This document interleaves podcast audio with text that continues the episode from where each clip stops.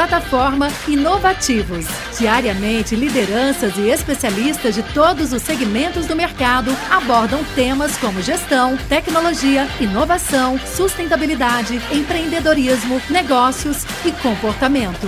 Nossa proposta é compartilhar conhecimento com autoridade para você saber as novidades do mercado onde estiver seja por meio do nosso portal, revista digital, newsletter, vídeos, TV, podcast ou pelas nossas redes sociais. Acesse inovativos.com.br, cadastre-se e faça parte da sua melhor fonte de conhecimento e conexão com a nova economia.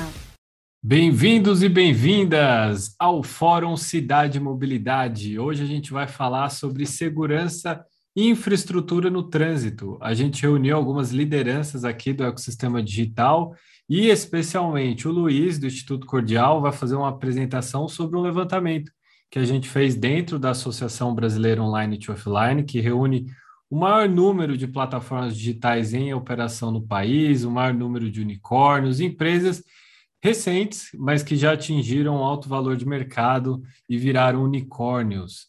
Então, Luiz, por favor, uh, eu acho que a gente pode apresentar inicialmente uh, esse estudo com base em infraestrutura e segurança, e aí, num segundo bloco, a gente volta aqui para debater esse assunto que é tão importante, não só para as plataformas digitais, mas principalmente para toda a sociedade.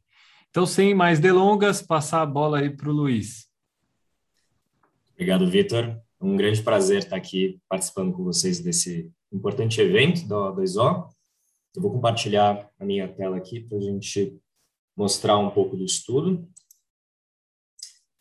Bom, primeiramente, meu nome é Luiz Fernando, eu sou diretor de operações do Instituto Cordial. A gente está aqui para apresentar o estudo Distribuição do Espaço e Deslocamentos em São Paulo, uma análise da infraestrutura, viagens e segurança viária na cidade, no Fórum Cidade e Mobilidade 2021 da BO2O. É uma grande alegria para a gente estar tá compartilhando esses resultados aqui com vocês. Primeiramente, o Instituto Cordial é um centro de articulação e pesquisa, um think and do tank independente que trabalha com ciência de dados, inteligência territorial e articulação intersetorial para fortalecer redes e basear tomadas de decisão públicas e privadas em dados e evidências. A gente trabalha com questões complexas da sociedade que precisam de dados, conhecimento e articulação para que sejam enfrentadas. E em todas as, as, novas plataformas e novas tecnologias que a gente vem tendo é, nos últimos anos e que é cada vez mais a gente tem na sociedade, a gente tem cada vez mais desafios para lidar nas nossas cidades do jeito que elas estão construídas. Então, a gente está é, agradecendo imensamente a parceria com a BO2O nesse estudo, é, que é uma, uma associação que realmente vem se posicionando aí cada vez mais nessa frente de pesquisa, também contribuindo para a produção de conhecimento. O Instituto Colegial é focado nisso e a O2O vem discutindo com a gente sobre esse estudo e, e isso é absolutamente fundamental para contribuir com políticas públicas que sejam úteis para a gente realmente gerar impactos positivos na sociedade com as grandes transformações e inovações que a sociedade precisa e vem vendo ao longo do tempo. Para dar um contexto rapidamente desse estudo, a gente desenvolve na Cordial o painel da segurança viária, que é uma iniciativa nacional voltada a produzir conhecimento sobre segurança viária e mobilidade em quatro capitais no Brasil, em, com acordos de cooperação técnica nessas quatro cidades, plugado na política de segurança viária, discutindo sobre desafios reais dessas cidades e produzindo conhecimento e evidências para contribuir com a elaboração e implementação de ações voltadas à segurança viária. Então, a gente está muito imerso nos desafios que essas cidades é, observam na, no seu dia a dia, pensando em mobilidade e segurança viária. E a gente parte sempre da visão zero nessa, nessa perspectiva, onde nenhuma morte é aceitável, nenhuma morte no trânsito é aceitável, e os sistemas devem ser seguros. O sistema de mobilidade, então, tudo envolvendo o sistema de transportes, tudo envolvendo a, a característica das ruas, tem que ser seguro, concebido de forma a reduzir risco de lesão grave ou morte em caso de sinistro de trânsito. Então, não é só uma questão de comportamento. E a gente tem que pensar em uma série de dimensões para lidar com os sistemas seguros. Esse é um quadro que a gente gosta muito de usar do WRI Brasil, que é uma organização que trabalha conosco em parceria em uma série de projetos e iniciativas nessa, nessa, nessa perspectiva, onde eu vou destacar alguns pontos. Então, primeiro, melhores opções de mobilidade. A gente precisa ter é, é, modelos diversos daquele tradicional, muito carrocêntrico, baseado no, no, no veículo individual. A gente precisa de uma matriz mais mista, voltada para modos ativos, voltada para modos compartilhados, de forma que a gente consiga usar os espaços da cidade de forma mais eficiente e inteligente. Eu vou ressaltar também é, projetos de tecnologia de veículos, que também isso envolve novas tecnologias de, de novos modos de transporte, e desenho de ruas e engenharia, onde a gente precisa de política pública para fazer com que isso seja feito de forma mais é, acessível para as pessoas, de forma mais útil para a gente usar os espaços públicos da melhor forma possível. Com base em algumas dessas questões, a gente foi aí instigado pela BO2O e a gente veio discutindo ao longo do tempo para ver como que a gente poderia contribuir mais com esse tipo de discussão. Então, o nosso desafio aqui é ampliar e aprofundar a compreensão sobre a distribuição dos espaços públicos, a forma como a infraestrutura viária e as dinâmicas da cidade de São Paulo acontecem, para contribuir e qualificar debates sobre políticas públicas, ações e intervenções voltadas à mobilidade e segurança viária. Então, algumas questões norteadoras aqui. Como são distribuídos os espaços associados ao sistema viário na cidade de São Paulo? E sistemas, espaços associados, a gente diz calçada, canteiro central, praça, esses, esses vários espaços públicos que são que não são os lotes, né, as casas, os prédios é, privados é, das pessoas, então espaço onde a gente consegue intervir. É, quais são os distritos com maiores e menores índices de conectividade de ruas? pensando muito em acesso e em conectividade, como as pessoas conseguem percorrer a cidade. O que se pode inferir sobre a relação da localização desses distritos e a conectividade de ruas, pensando muito sobre como a cidade é construída, né, o, o, desenho de cada bairro, como você, como você experiencia aquele bairro, quantas viagens ocorrem por modo de transporte de acordo com a infraestrutura disponível ou dedicada.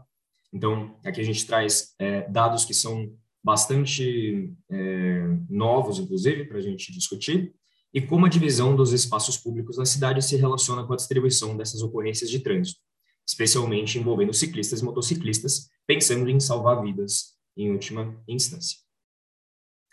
Como metodologia, rapidamente, a gente parte de uma revisão de literatura nacional e internacional, vendo quais são as principais, os indicadores que são mais recomendados para fazer esse tipo de análise e quais são outros benchmarks de outros lugares para a gente fazer essa discussão. A gente fez um trabalho muito robusto de geoprocessamento e produção de base de novos dados a partir de bases de dados públicas. Então, sempre importante agradecer ao poder público, seja municipal ou estadual, é, que tem as suas plataformas de disponibilização de dados que são absolutamente fundamentais para pesquisa e os vários, os vários outros indicadores e índices que a gente desenvolve a partir deles. E análise e cartografia, a gente, vocês vão ver uma série de mapas que a gente produziu com esses indicadores que a gente calculou. O, a referência básica do estudo eh, que a gente parte aqui é essa publicação da ONU, uh, onde está marcado muito claramente que a distribuição dos espaços na cidade e a conectividade de ruas são fatores que ajudam a explicar a prosperidade de uma cidade. Eles usam esse indicador como um dos indicadores para a prosperidade da cidade. Então, a agência como a Habitat, ela destaca essa relação, constatando que o sistema é, de vias mais densos e conectados estão entre as características das cidades mais próximas. Então, é um estudo super importante, uma referência global nesse tipo de análise. A gente desenvolveu também uma simulação de roteamento é, de origens e destinos de viagens na cidade de São Paulo, a partir dos dados da pesquisa origem e destino do metrô. Então, aí, trabalhando com bastante ciência de dados e geoprocessamento para rotear dezenas de milhares de possibilidades de rota entre os vários bairros, os 450 bairros, é, distritos, né, eh, zonas origem e destino da cidade, que gera dados bastante novos também para serem discutidos. Chegando nos resultados, a gente vai falar primeiro do índice de conectividade de ruas, depois sobre viagens em infraestrutura e sinistros por viagem. Em primeiro lugar, do índice de conectividade de ruas, ele é um índice composto de três é, subindicadores, terra alocada por ruas, que é, é uma, um, um, indicador que considera aquilo que é tudo de calçada, é, asfalto, canteiro central, dividido pela área do distrito. Então, a gente vai usar isso para discutir sobre quanto que a gente tem de espaço disponível para intervenção, porque a gente consegue intervir naquilo que é espaço público. Segundo indicador, que é a densidade de interseções ou densidade de, de cruzamentos, que diz muito sobre como que você está andando num bairro e você tem possibilidades de caminhos diferentes para você seguir. Às vezes você tem quadras muito longas e daí você demora muito tempo para conseguir fazer uma curva e ir para outro lugar. E o último, que é a densidade de vias, que é a quantidade de ruas mesmo que você tem dividido pela área do distrito, que diz o quanto essas ruas elas são capilarizadas pelo, pelo, pelo bairro. Né? Colocando isso no mapa, então calculado esse colocando no mapa, a gente é, trouxe especialmente esses dois primeiros mapas. O terra alocada para ruas, a gente vê que nas áreas mais centrais e também um pouco mais a zona leste, mas especialmente ali na República, né, que é o, o, no centro aqui da, da cidade, a gente tem é, a gente tem mais terra alocada do que nas periferias, nas bordas da cidade. A gente tem mais ruas, é, mais espaço de, de associado às ruas. É, e o densidade de interseções, a gente vê que essa relação é diferente. Densidade de interseções, elas estão mais na área aqui na zona leste e fora da área central da cidade, né? então aqui em alguns distritos um pouco mais periféricos, então eles têm mais interseções por quilômetro quadrado. Por que, que isso é importante para a gente? Especialmente no LAS, né, o terra alocada para ruas, locais com LAS alto, então que tem muito espaço público e que tem ruas largas, indicam boas possibilidades de intervenção nesse espaço público. Então, a gente pode alargar a calçada, a gente pode aumentar a vegetação urbana, a gente pode implantar ciclovias e outras infraestruturas como pontos de bike sharing, pontos de apoio para entregadores, a gente pode usar esse espaço. Quando a gente tem o LAS alto, mas ruas estreitas, significa que a gente tem muitas ruas, mas as ruas são pequenas, então é mais difícil de você intervir. É mais difícil de você compartilhar esse espaço público de outras formas. A gente já vai mostrar isso em outras imagens. Então, quando a gente olha a calçada, a gente vê que nas áreas centrais realmente as calçadas são mais largas. A gente tem tanto calçadas mais largas, que é o mapa da esquerda, quanto a gente tem o asfalto, né, o leito carroçável mais largo também.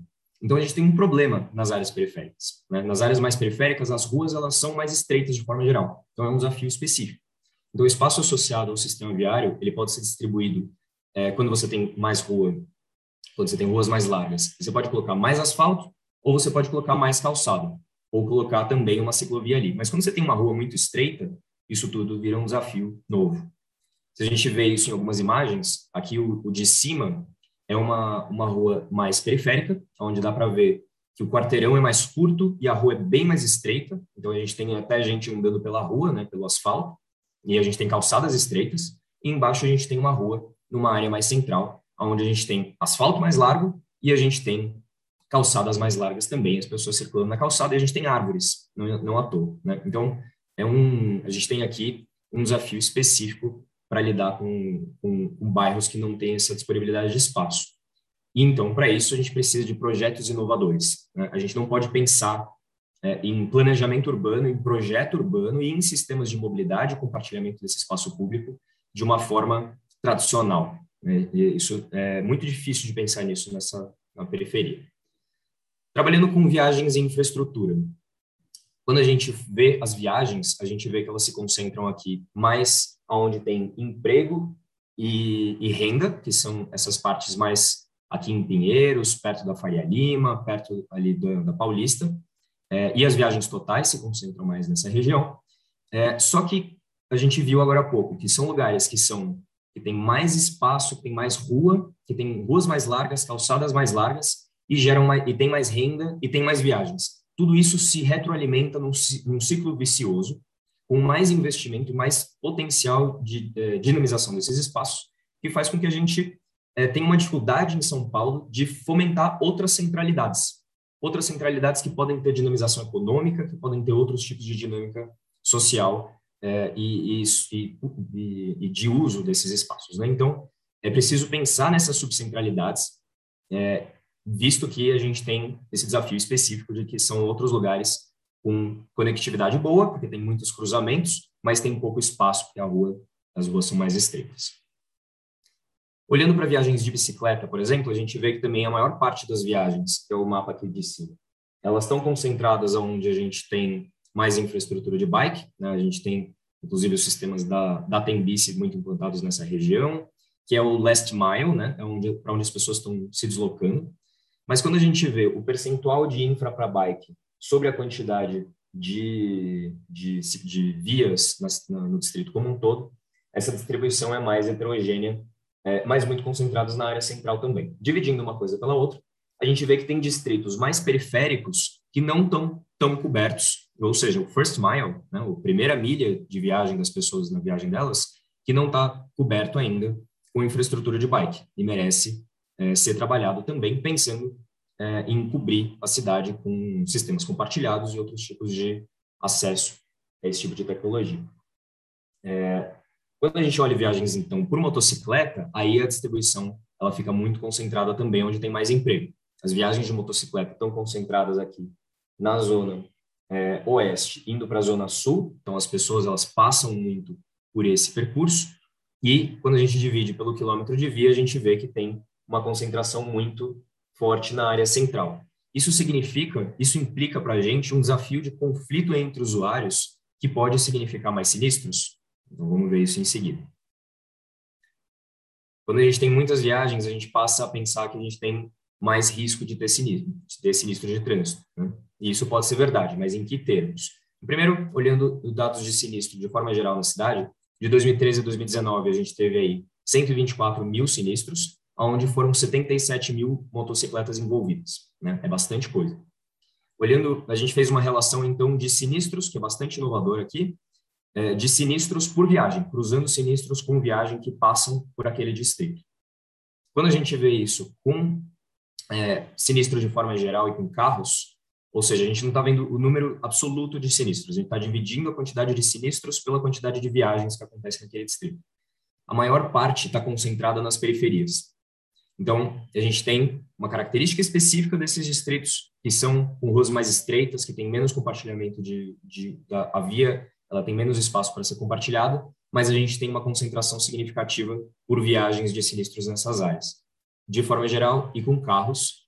E quando a gente vê isso com moto, não é diferente. Então, por mais que a gente tenha mais viagens nas áreas centrais, o risco de um, um motociclista sofrer sinistro é maior nas periferias, onde a gente precisa de mais sinalização, precisa de fiscalização e cuidado específico com os motociclistas que estão voltando para casa também no final do dia, que isso é uma coisa que tem aparecido nas análises de forma geral, porque as pessoas moram muito nas periferias da cidade, né? são as áreas residenciais mais densas.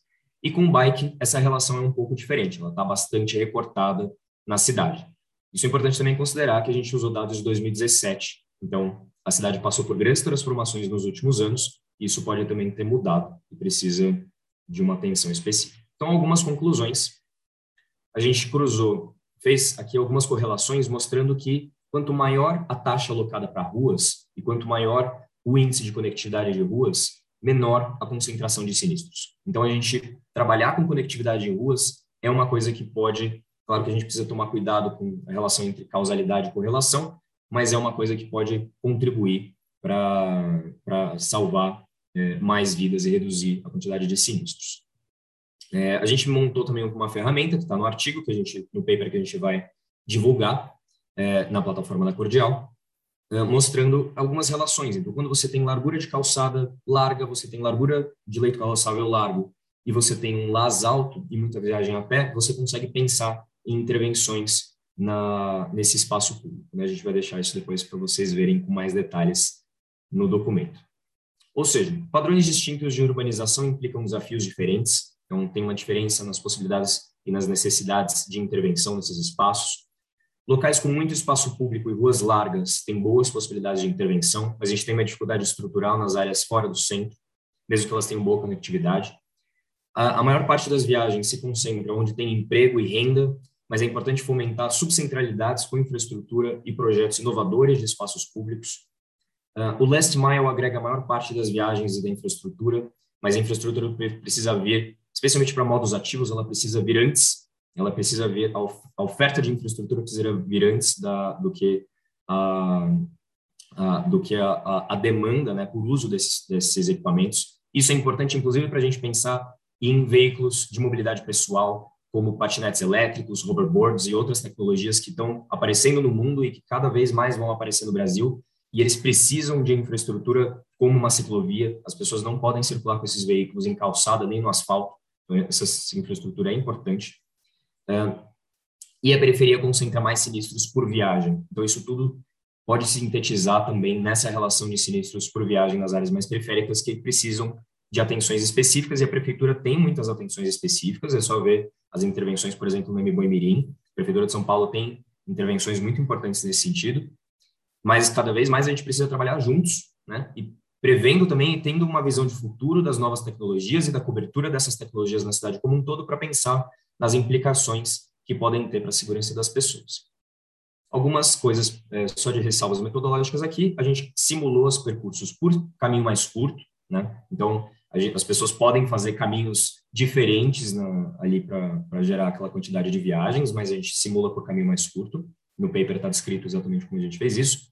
Correlação não é causalidade, é importante também ressaltar. As causas elas precisam ser analisadas sempre com maior cuidado qualitativo ali no caso específico. E a abordagem quantitativa ela é instrumental, então, para qualitativa. Devem ser realizadas sempre intervenções sob escrutínio e análise cuidadosa da Prefeitura de São Paulo, para que as intervenções sejam feitas da melhor forma possível.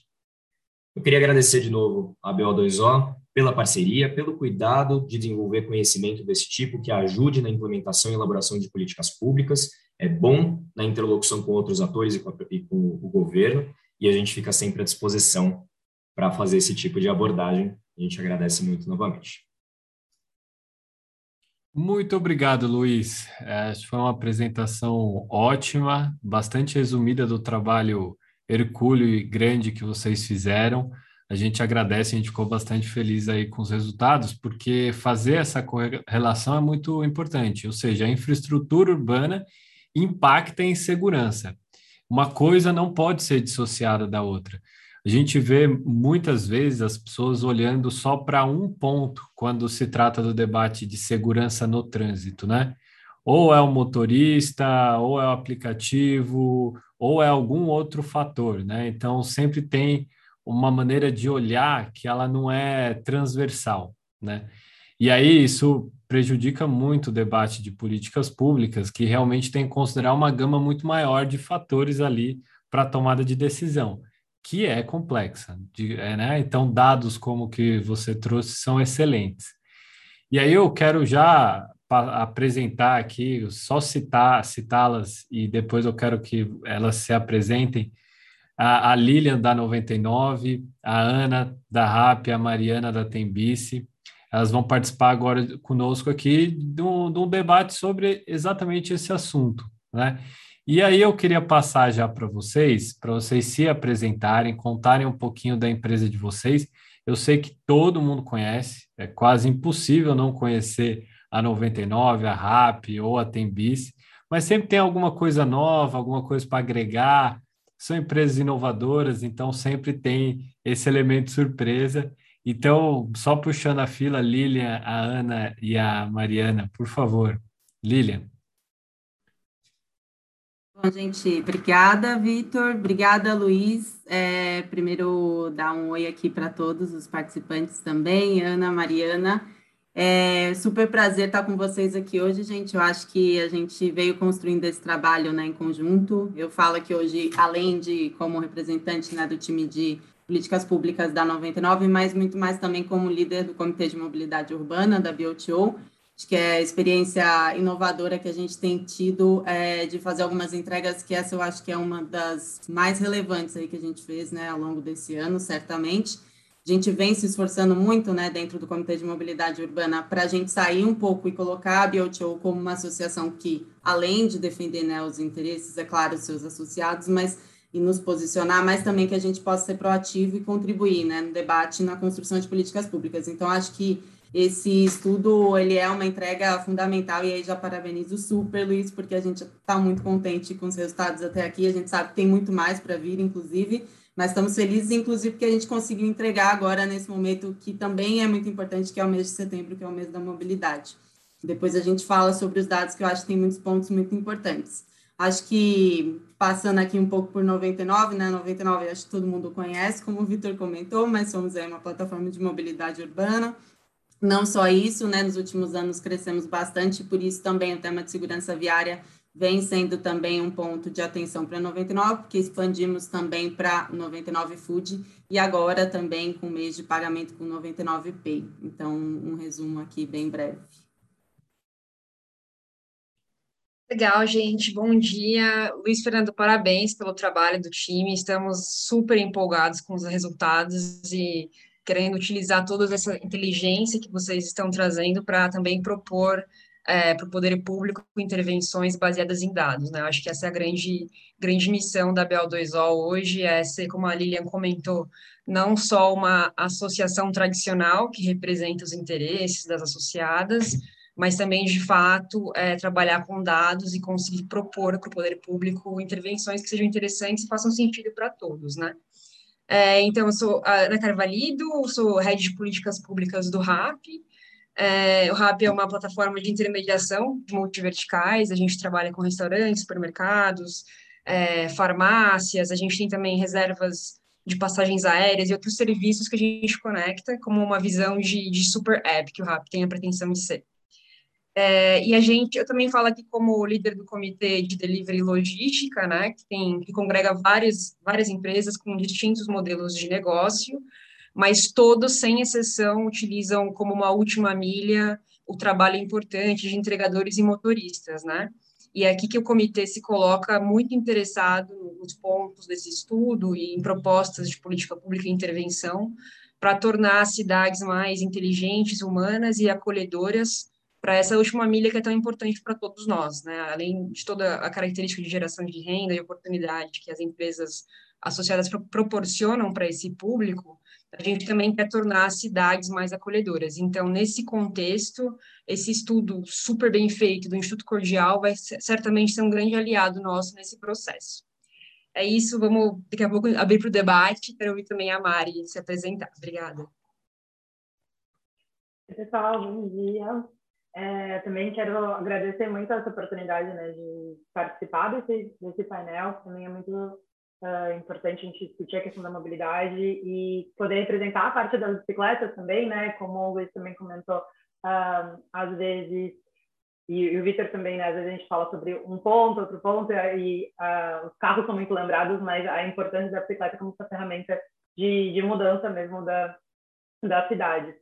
Eu sou Mariana Cruz, coordenadora de Relações Governamentais da Tendice, a Tendice é a empresa líder em compartilhamento de bicicletas na América Latina, né? A gente está Brasil, Argentina, Chile, muitas vezes é, conhecidas ou como as laranjinhas do Itaú, ou as vermelhinhas do Food Pedal, enfim. Uh, mas somos a empresa que mais opera né, bicicletas de compartilhamento nesse território. É, e sempre tentando propor né, uma forma de, de deslocamento pela cidade de forma ágil, saudável, sustentável e acessível também, né? Então, é, como forma de potencializar até essas ações do poder público, então sempre em, em conjunto, né, com o poder público local, porque a gente sabe, né, que as pessoas vivem mesmo é na cidade, então a gente tem uma relação bastante próxima com o poder público local é, para potencializar essa mudança de deslocamento. E aí eu fico muito feliz, já destacando um ponto que tanto a Lilian quanto a Ana falaram anteriormente, que é essa questão da mudança da própria postura das áreas de public affairs né, das empresas. Né? A gente vem percebendo essa mudança muito mais propositiva e aí a BioShow com certeza está né, desempenhando um papel muito importante com alguns estudos. A gente teve ah, o, o, guia da, de delivery de entregas no, já há alguns meses, a gente tem agora esse estudo com a Cordial, então é, também muito feliz em participar da show e conseguir participar dessa mudança de da postura mesmo de public affairs de ser mais proativo e não só a questão de ser reativo. Então, juntando esforços para a mudança da cidade. E também, parabéns, Luiz, pelos resultados. Também estamos muito animados com as próximas etapas que estão por vir. Mari, eu quero continuar com você, sabe por quê? Porque o Luiz, ele comentou muito sobre infraestrutura, infraestrutura urbana e segurança, que são temas eminentemente públicos, né? E a Tembice faz muitas parcerias com o poder público, até porque vocês precisam colocar lá o sistema de docas em calçada. O Luiz também citou a importância do tamanho da calçada para a segurança. Né? Então, assim, eu queria que você comentasse é, como é que vocês veem essa importância de ter essa parceria, não só para troca de informações, que eu acho que é o que a gente está cumprindo muito bem o nosso papel aqui na BO2O, e também com esses estudos que a gente tem, é, é, vem formulando com, é, como Instituto Cordial, que é, o, que é um, um instituto de pesquisa é, muito qualificado e independente, eu queria entender como é que a Tembice enxerga a importância dessa parceria, como se dá? É, a gente olha como essencial, né? Também um ponto que o Luiz comentou foi uh, o fato das cidades serem muito dinâmicas, né? A gente fala que as cidades são vivas, elas mudam constantemente. Então, principalmente porque a gente está pensando em quando a gente coloca uma estação naquele lugar, a ideia é que realmente as pessoas tenham a segurança de que aquela estação vai servir, né, de apoio, de ponto de deslocamento durante um bom tempo para que as pessoas incorporem, né, aquela aquela estação no, na rotina de deslocamento mesmo. E aí para isso a gente precisa saber qual o planejamento das cidades, né, para aquela região, se vai ter uma ciclovia ou não, se vai ter é, alguma mudança, né, de na, na, parte de deslocamento realmente na região. Então a gente tem uma, uma proximidade muito grande com os órgãos técnicos da cidade, então com a CT, os órgãos de trânsito, é, para justamente fazer com que o planejamento da cidade seja coincidente com o planejamento da, da Tembic, né? E aí a gente tem uma equipe de planejamento urbano, especificamente fazendo esses estudos das, enfim, tanto dos espaços na, na, no leito carroçável, né, quanto nas calçadas. Então, a gente tem uma questão que é realmente sempre a prioridade é do pedestre, né? Então, com certeza, considerando, a gente considera as distâncias, as métricas que são estabelecidas pelos órgãos de razoabilidade né, do espaço do pedestre, mas também pensando sempre em como a gente deixar a parte da, do leito carroçável mais compartilhada possível, né? Porque hoje em dia o que a gente tem na maioria das cidades é 80% do espaço dedicado à, à, circulação de carros, mas só 20% da circulação das cidades, né, feita nesse espaço. Então, quando a gente começa a ter algumas as vagas das ruas, o que a gente comumente costuma chamar né, de vagas de carros, e na verdade pode ser vagas de qualquer modal, é, quando a gente começa a ter o compartilhamento desses espaços, a gente aumenta muito o, a circulação e o, a democratização do uso daquele espaço, né? Então,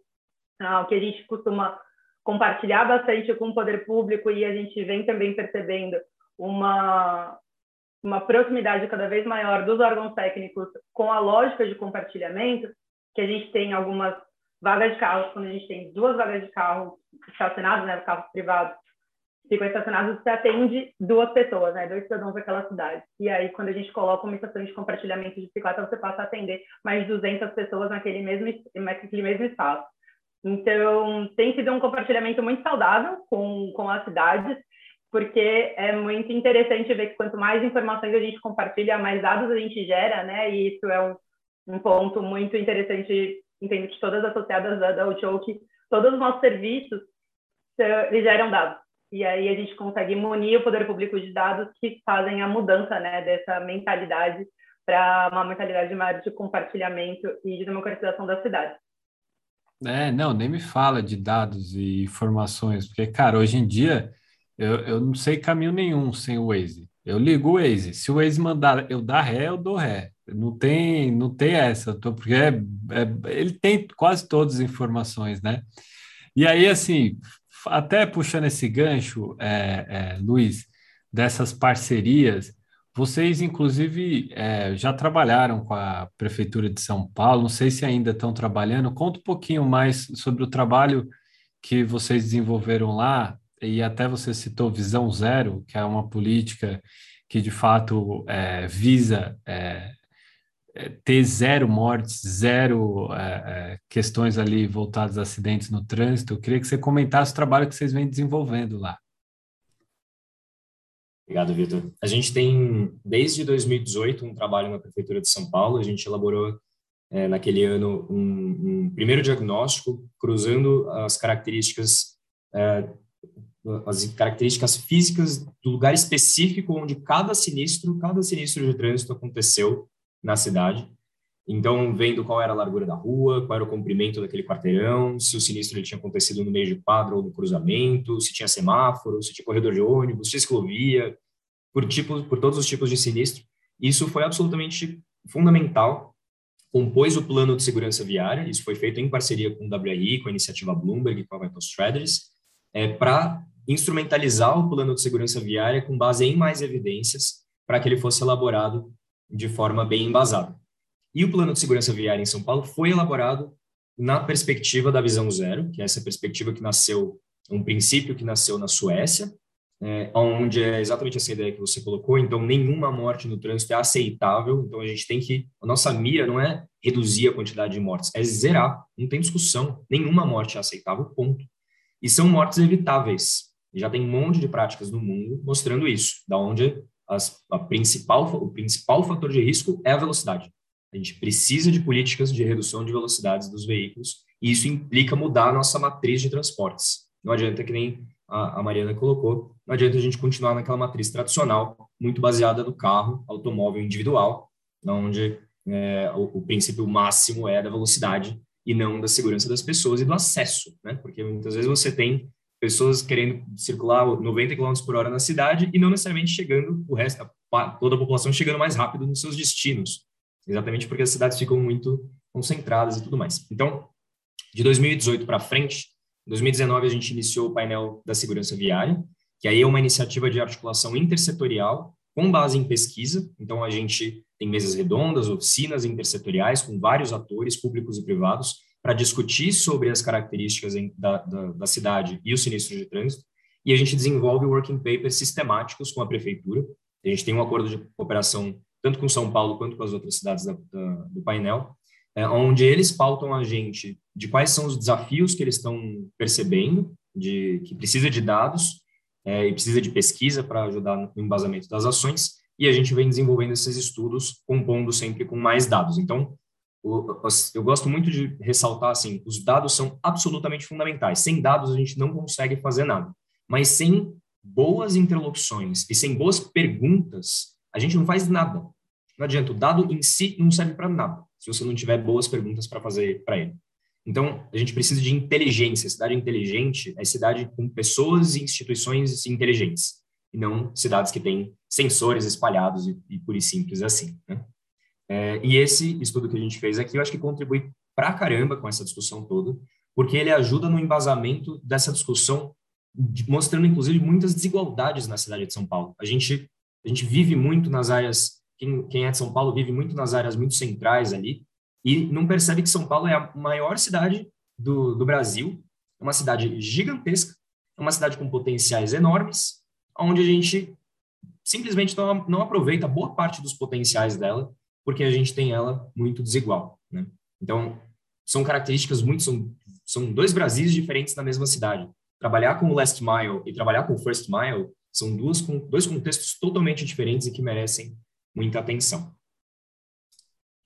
Bom, só para traduzir aí para quem está me, me, ouvindo, nos vendo também, é, First Mile é aquela primeira viagem, né? Quando você está saindo de casa, First Mile, né? Quando você está chegando no local onde você quer é, ficar, desembarcar, ali é o Last Mile. E aí você tem diferenças consideráveis ali de especificidades de modais. Hoje a gente fala cada vez mais da da intermobilidade, né, dessa conexão entre transporte público e transporte privado. E aí eu já puxo o gancho para a Lilian, então. Sabe por quê, Lilian? Porque, assim, como líder do comitê de mobilidade, você acabou liderando a construção de um guia é, aqui na Associação Brasileira Online e Offline, que trouxe uma série de sugestões, diretrizes, para a construção de políticas públicas, e parte delas passa pela infraestrutura urbana, é, mais especificamente plano diretor, lei de zoneamento e outros marcos legais. É, conta um pouquinho co como é que foi esse trabalho, a, a, os principais eixos. Aliás, a gente vai precisar renovar esse guia periodicamente, porque as coisas mudam numa velocidade muito rápida. Mas o nosso guia, enfim, ele foi lançado o ano passado, está fresco, ele ainda tem muita coisa legal, então para todo mundo que quiser acessar é só entrar no site da, da associação. Mas Lilian, explica um pouquinho o que, que tem lá no guia, que eu acho que tem tudo a ver com o que a gente está falando aqui. Obrigada, Vitor. Eu acho que tem bastante conexão. É, acho que a grande entrega, né? O guia foi a primeira entrega que a gente fez nesse sentido de colaborar né, com o poder público para construir políticas públicas. E acho que a gente fez um esforço aqui super interessante, justamente reunindo a perspectiva do ride hailing, do delivery, né, e da logística e também da micromobilidade acho que a gente conseguiu dar um panorama do que a gente chama aí da nova mobilidade, né? Eu acho que pensar a mobilidade urbana envolve a gente conseguir agora conectar todas as possibilidades, né? E a intermodalidade e conseguir entender que o futuro da mobilidade é que as pessoas se desloquem através de vários modais e não ficar preso a uma perspectiva que eu acho também, né, que aparece no estudo, né, e que apareceu aqui na fala da Mari também, de como as ruas foram construídas e pensadas, né, com uma, uma perspectiva maior, né, para ocupação por carros. Eu acho que uma conexão que eu achei super relevante de fazer é, aqui com o estudo, eu acho que o guia ele foi muito fundamental porque a gente conseguiu trazer ali um pouco desse panorama de como é a mobilidade hoje, o que, que a, a, tecnologia vem né, mudando na realidade da mobilidade urbana e a gente trouxe ali uma série de dados e algumas boas práticas mas eu acho que o que é muito relevante aqui do estudo, e eu acho que esse é o, o ganho agora, né? A gente teve um esforço super legal, inclusive, com o guia de interagir com os gestores públicos, né? Apresentando o material e conseguindo falar olha, a gente pode pensar políticas públicas juntos, mas eu acho que agora a gente consegue chegar, e eu acho que esse é uma, uma, um super intuito aqui, com certeza o Instituto Cordial já está mais do que convidado a estar conosco também, agora apresentando também para o município, né, para a Prefeitura de São Paulo, esse estudo que é riquíssimo, que é com certeza falando agora a gente, além de tudo, está trazendo aqui dados e evidências para a construção né, da, de políticas públicas. Eu acho que isso é super fundamental.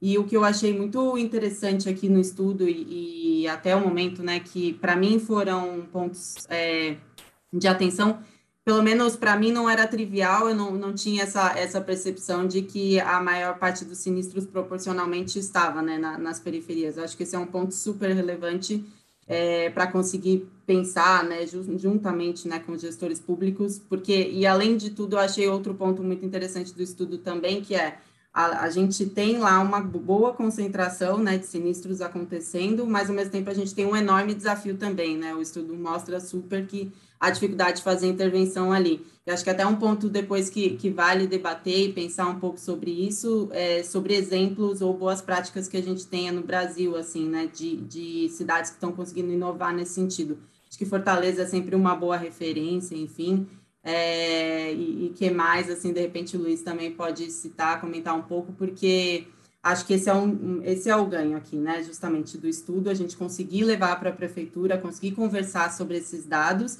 é, e mais do que isso, entender agora como é que a gente consegue, de fato, também ser criativo nesse momento, né? De se pensar como é que a gente consegue ter sistemas né, de mobilidade mais seguro é, diante de uma forma tão desigual ali, né? De crescimento da cidade e também agora de possibilidade de intervenção.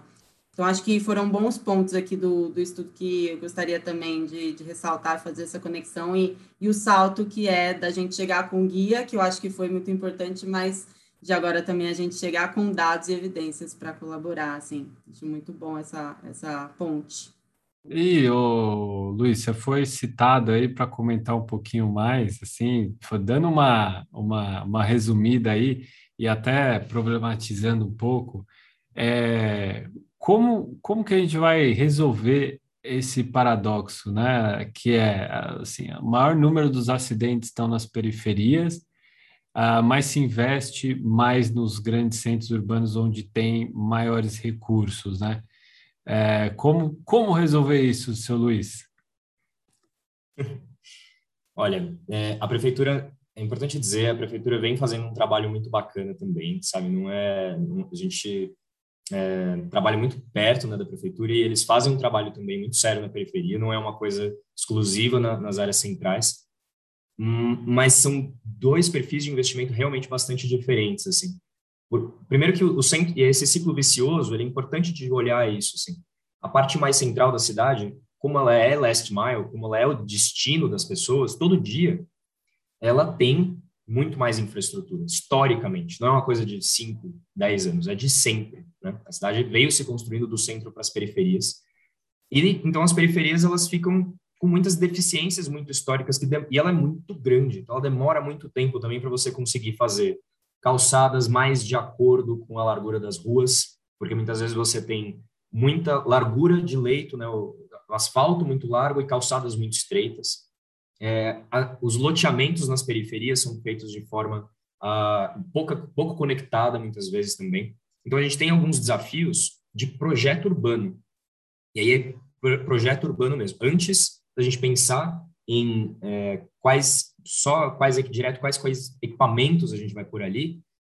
Equipamentos eu digo corredor de ônibus é, ciclovia tal. Eles têm a gente tem várias faixas de ônibus corredores e ciclovias até em algumas partes da periferia mas a gente tem desafios de projeto mesmo de olhar para os bairros olhar para os distritos da cidade e ver como eles podem ser mais conectados como que as calçadas precisam ser mais largas como que a gente precisa qualificar a vegetação urbana. Isso envolve olhar a dinâmica social daquele bairro, daquele lugar. E isso envolve, envolve, é necessário envolver a comunidade local. E é necessário envolver as empresas e outras organizações que podem atuar naquele lugar. Eu bato muito na questão das subcentralidades, isso para desenvolvimento de uma cidade com 12 milhões de pessoas, como a cidade de São Paulo, é uma coisa fundamental, porque a gente tem um potencial gigante de ter subcentros logísticos, a gente tem um potencial gigante de ter mais sistemas de conexão logística para fazer, fazer triangulações, mas isso tudo envolve projeto desses espaços, não é uma coisa que você consegue chegar lá e pousar um centro logístico, porque ele não tem nem espaço para isso. E nem, e nem as conexões entre as, entre as, as arteriais, né, as avenidas e tal, para você conseguir conectar esses outros bairros. Então, o que a gente acaba vendo, sem esse, essa perspectiva de projeto que a gente tem que fomentar, é uma cidade muito centralizada ainda. E cada vez mais centralizada. A gente reforça cada vez mais. Cada vez mais vai ter é, forças e dinâmicas na área central e, é, e, e pouca, pouca dinamização e desperdício de oportunidades nas áreas mais periféricas, que são gigantescas. Pô, você trouxe um, um, um, ponto que eu vou puxar agora para a Ana, que é muito importante. Assim, você trouxe assim da questão dos mini hubs logísticos das cidades, né? É, e isso faz sentido se falar agora, muito recentemente no, no Brasil, de cinco anos para cá, porque por meio da tecnologia a gente conseguiu é, dar a oportunidade para quem está na periferia vender para o centro urbano. E é, isso é muito legal, né? Porque como acontecia antigamente, aonde você fixava o seu ponto de venda, ou seja, na Avenida Paulista, poderia determinar o seu sucesso. Ao ponto que um ponto físico na periferia poderia falar: bom, vai vender menos. É... E aí, com a tecnologia, estas pessoas que estão na periferia, com as suas lojas, seus restaurantes, seus bares, eles conseguem acessar esses consumidores em qualquer lugar, né? Se ele optar ali por um, por um, por um raio é, eficiente ali de entrega. E aí é isso, Ana, assim, vocês, a RAP é um símbolo disso, né? E aí eu queria entender, até como líder do Comitê de Delivery Logística, é, como que é esse papel, assim, até inclusive de, de contribuir com informação com o poder público para até a adaptação desses marcos regulatórios como plano diretor, né? Se eu vou colocar um hub logístico, eu não posso colocar, por exemplo, em zona residencial. Ali tem que ser uma zona mista, né? É, no mínimo. Então, assim, qual, qual, como fazer esse trabalho tão, tão eficiente assim de, de relações institucionais, de envio dessas contribuições nesses debates, é, principalmente em cidades, né? Sim, Vitor. É, Dentro do comitê de delivery logística, a gente tem aí empresas com diferentes modelos de negócio, como você sabe, algumas de fato com centro de distribuição, outras são plataformas que de fato conectam diretamente com, com entregadores e motoristas, né? Então, tem uma, essa diversidade grande mas a gente tem, assim, muito claro que, principalmente nesse período de, de pandemia, a gente gerou aí uma, uma boa oportunidade de geração de, de renda para essas pessoas, né? E aí, com relação ao espaço público, a gente é, entende até que com esse estudo a gente vai poder ser mais propositivo em relação às discussões de plano diretor, a gente vai poder utilizar muito esses insumos. É, do lado de delivery, uma coisa que a gente tem visto crescer muito, no, principalmente nesse período de pandemia, que teve uma certa reorganização do uso do espaço público. Né? Agora, eu não sei como o Luiz está vendo isso, mas por um período foi muito ficou muito visível né, o aumento do número de entregadores de motoristas né, nas vias e agora a gente percebe uma certa volta entre aspas à normalidade com, com um lockdown mais flexível não tendo mais lockdown pelo contrário uma retomada das atividades né? Mas nesse período que a gente passou quando era de fato pico assim o que a gente percebeu dentro do, do âmbito do comitê em relação ao poder público nessa demanda de reorganização de espaço muita discussão de revitalização de áreas, é um modelo interessante, até como a Lilian comentou, em Fortaleza, de criação de parcerias público-privadas é, para pontos de apoio para os entregadores. Esse modelo de PPP para a gente é muito, muito bacana, de modo geral. Mas agora o que a gente percebe é uma certa mudança dos fluxos novamente, pelo menos no aspecto mais visível das cidades. Né? A gente precisa olhar os números, mas a gente percebe, de modo geral, uma retomada das atividades econômicas. E aí, nesse contexto que também a gente é, super apoia o estudo e o estudo se insere também, para a gente poder ter mais visibilidade de como ser mais contributivo e não se basear só nessa percepção mais do dia a dia, é, mas, de fato, em questões mais estruturais, né, em como é, organizar esses fluxos de uma maneira que faça sentido para todo mundo, que seja seguro, acima de tudo, para todos. De modo geral, as associadas do comitê fazem muitas campanhas de conscientização no espaço público, é, de uma direção segura. É, a gente trabalha muito o sistema de segurança viária. As campanhas de conscientização acabam ficando muito focadas em aspectos comportamentais, o que a gente acha que é um ponto relevante, mas ele por si só não é suficiente para endereçar a questão de segurança viária, por exemplo. Então, é, a gente quer entender melhor como que a cidade pode, em seu formato, é, ser mais amigável. É, o Luiz trouxe uma série de índices, né? Eventualmente, quando você tem uma maior área dedicada às ruas, uma maior área dedicada às calçadas, é, como que isso pode afetar e ajudar, né? Proporcionar, construir um espaço mais amigável. Até pensando não só no modal em geral, as pessoas associam é, delivery e entregas a, ao modal motocicleta, né? Mas, na verdade, a gente utiliza uma série de outros modais, né? A gente utiliza também bicicleta, patinete. Em algumas empresas até tem a modalidade é, a pé, fazer as entregas quando as distâncias são muito curtas. Então, a gente sabe que toda essa riqueza existe essa grande discussão. Existiu, agora está se enfraquecendo um pouco, mas como a pandemia afetou o uso do espaço público, uma coisa que todo mundo observou, não necessariamente com tempo para ter todos os dados, mas observou de forma muito cautelosa como que a gente pode fazer com esse espaço, e até as empresas do comitê abraçaram essa discussão e participaram de uma série de fóruns, e aí eu destaco essa, esse modelo de PPP de pontos de apoio para os entregadores, é, mas a gente quer pensar em soluções de, maior, de longo prazo, né, e não só focadas no, no que está acontecendo agora ou em questões comportamentais, mas também em questões mais estruturais. Uau! Obrigado, gente. Assim, eu aprendi demais. Aliás, eu, eu fico feliz de compartilhar um pouco da minha vida é, e do trabalho com vocês. Assim, vocês sempre me agregam. A gente está estourando o tempo, então só vai ter um espacinho agora para comentários finais, agradecimento, vocês colocarem sei lá, indicação do e-mail de vocês, rede social, fiquem à vontade. Eu vou passar para o Luiz, aí depois Mariana e Lília. Queria novamente agradecer a, BO2O pela parceria, pelo convite para participar do evento. O Instituto Cordial é um instituto que trabalha com articulação e com dados, então a gente está sempre em interlocução com o poder público, com a sociedade civil e com as empresas. A gente realmente acredita que a construção de melhores cidades passa por essa interlocução com base em conhecimento, e aí para instrumentalizar melhores práticas de, de intervenção urbana, melhores práticas de fiscalização, de regulamentação mesmo, de todos os tipos de dinâmica que a gente precisa para fazer as cidades serem mais inclusivas mais humanas e mais seguras, né? E mais sustentáveis, inclusive, porque a gente não pode deixar isso de lado. Então, todas as dinâmicas que a gente está pautando na cidade, elas têm que contribuir para essas várias dimensões da vida de todo mundo, porque todo mundo vive na cidade, né? A maior parte, gigantesca a maior parte da população brasileira vive em cidades e a gente precisa ter essa atenção para essas transformações. Então, fico muito feliz da iniciativa da, da, da BO2O de, de pautar esse tipo de discussão em cima de dados, em cima de produção de conhecimento, e a gente fica super à disposição e segue com a parceria para os próximos estudos. Muito obrigado novamente.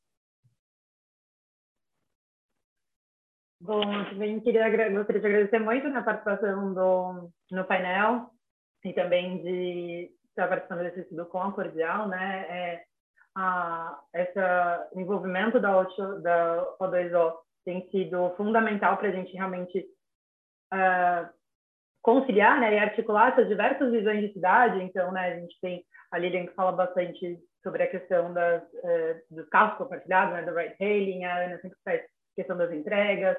Uh, a gente tem os diversos comitês na O2O que tratam de temas diversos e é só com todos esses parceiros que a gente consegue pensar em políticas públicas que sejam realmente é, efetivas e factíveis, né? Então, a gente trazendo esses dados, compartilhando com o poder público, é, acho que esse é o, o, grande diferencial que a gente pode trazer como empresa, né? Como para para poder é, influenciar, né? E é, promover uma cidade diferente, né? Cidade, construir a cidade que queremos, por assim dizer. E então trazendo bastante, né? A bicicleta para como esse é, esse essa ferramenta de mudança, né? Para a cidade a Tembice está uh, numa, num, numa questão de expansão, de realmente se aproximar cada vez mais do poder público. Então, também gostaria de agradecer essa parceria com todos vocês e para a gente aproveitar, né, sempre nesses momentos de crise que a gente pode aproveitar para oportunidade. Então, na, nesse momento de crise da da pandemia mesmo, a gente está conseguindo reunir esses dados todos né, das cidades como também a Ana mencionou, e tem trazido, é, e aí tentar pro, propor mudanças para essas cidades e é, realmente repensar esses deslocamentos, né? Então, trazer a bicicleta para como uma ferramenta dessa mudança. Então, obrigada.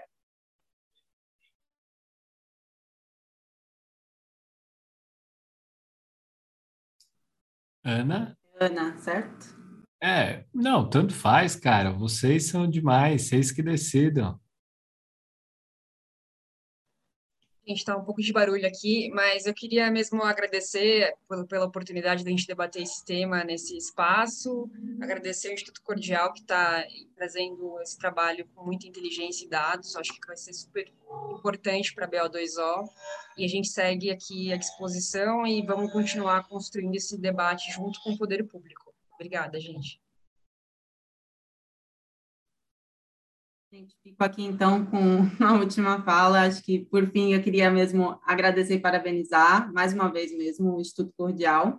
Acho que quando a gente buscou né, potenciais parceiros para fazer esse trabalho, a gente já sabia da referência, claro, né, do Instituto Cordial, mas estamos muito felizes. Então, obrigada, gente. É, e sabemos que vem muito mais por aí, né? Vem muito mais resultado ainda da pesquisa e também vem mais é, outras possibilidades futuras de trabalho. É, acho que também o, o estudo mostra para a gente que ainda tem um desafio muito grande, né? Quando a gente fala da questão de é, redução de mortes e de sinistro, enfim, no trânsito no Brasil. É, o estudo, na verdade, foca na cidade de São Paulo, né? E por que não a gente já também não pensar no futuro em outras cidades? A gente comentou sobre isso.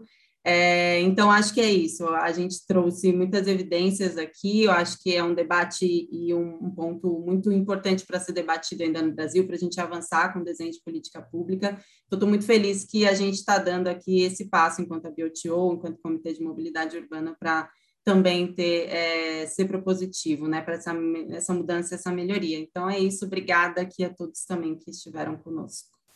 É isso encerramos. Agradeço a todos e a todas que nos é, assistiram e também nos ouviram. Se inscrevam nos canais é, da O2O, lá tem bastante conteúdo, e também da Inovativos, tá? Até o próximo painel. Valeu! Plataforma Inovativos. Diariamente, lideranças e especialistas de todos os segmentos do mercado abordam temas como gestão, tecnologia, inovação, sustentabilidade, empreendedorismo, negócios e comportamento. Nossa proposta é compartilhar conhecimento com autoridade para você saber as novidades do mercado onde estiver seja por meio do nosso portal, revista digital, newsletter, vídeos, TV, podcast ou pelas nossas redes sociais. Acesse inovativos.com.br, cadastre-se e faça parte da sua melhor fonte de conhecimento e conexão com a nova economia.